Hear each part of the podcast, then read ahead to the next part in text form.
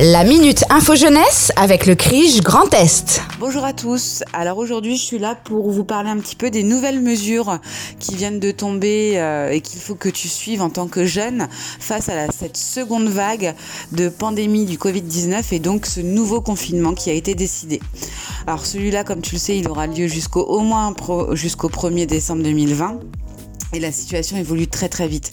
Il est donc important que tu te tiennes au courant régulièrement.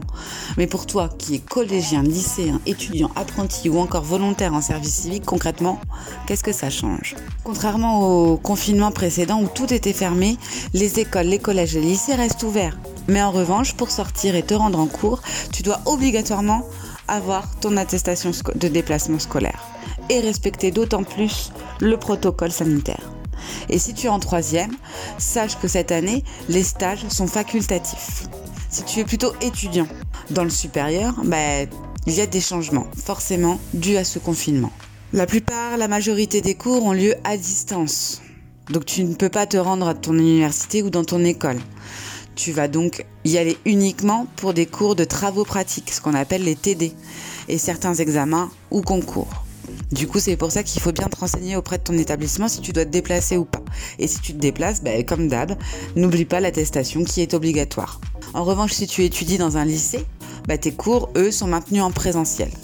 Au niveau des stages, alors si tu vas ou tu devais débuter un stage, la situation te le permet toujours de le maintenir.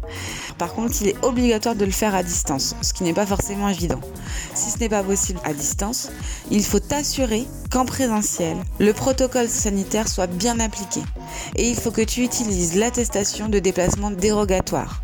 Au niveau des services de la vie étudiante, bah, tu as peut-être remarqué, les restaurants universitaires proposent des repas en vente à emporter. Et les bibliothèques, elles, peuvent t'accueillir uniquement sur rendez-vous. Ça peut te permettre d'avancer et d'accéder notamment par exemple à la salle informatique. Les services de santé restent accessibles, ainsi que les activités sociales associatives. Donc en fin de compte, tu peux contacter toujours les services de la vie étudiante. Si tu es apprenti, les cours restent ouverts puisque tu es accueilli en CFA en présentiel. Et sinon, l'enseignement peut aussi se faire à distance. Là, c'est aléatoire en fonction de l'établissement. Quant au travail en entreprise, si ton entreprise reste ouverte, tu dois continuer à aller travailler. Et si elle fait tout en télétravail, eh bien tu t'adaptes et tu fais tout en télétravail. Si elle ferme, n'oublie pas de te déclarer en chômage partiel. Ainsi tu pourras toucher la totalité de ton salaire. N'hésite pas à te renseigner sur euh, des sites internet euh, comme le site internet sosapprenti.fr où là tu peux trouver tout un tas d'infos. Et pour euh, les derniers qui sont peut-être volontaires, tous les contrats sont maintenus.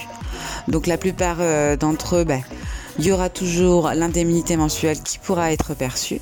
Les, recrutements sont toujours maintenus, donc tu peux toujours candidater auprès d'une mission qui t'intéresse en ligne. Si elle devait se démarrer prochainement, bah, rapproche-toi de ta structure d'accueil pour voir dans quel euh, contexte elle la mettra en place. Tout un tas d'infos de toute façon sur le site internet du service civique. Donc le CRIJ Grand Est, nous en revanche actuellement nous sommes fermés. Tu ne peux plus venir dans nos locaux euh, car nous nous sommes passés en télétravail. Cependant, le CRIJ Grand Est reste accessible par téléphone ou par mail. Nous, les informateurs jeunesse, sommes disponibles pour te proposer un rendez-vous en téléphone ou en visio et échanger avec toi, ou alors, sans rendez-vous, mais t'apporter une réponse à une question que tu te poses. Car oui, le CRIJ Grand Est, c'est l'info jeune du Grand Est. Il y a peut-être une structure d'infogène près de chez toi et pour ça, il suffit de consulter notre carte interactive sur notre site internet info-jeune-grandest.fr. Peut-être que dans notre réseau, une structure est pas très loin de là où tu habites.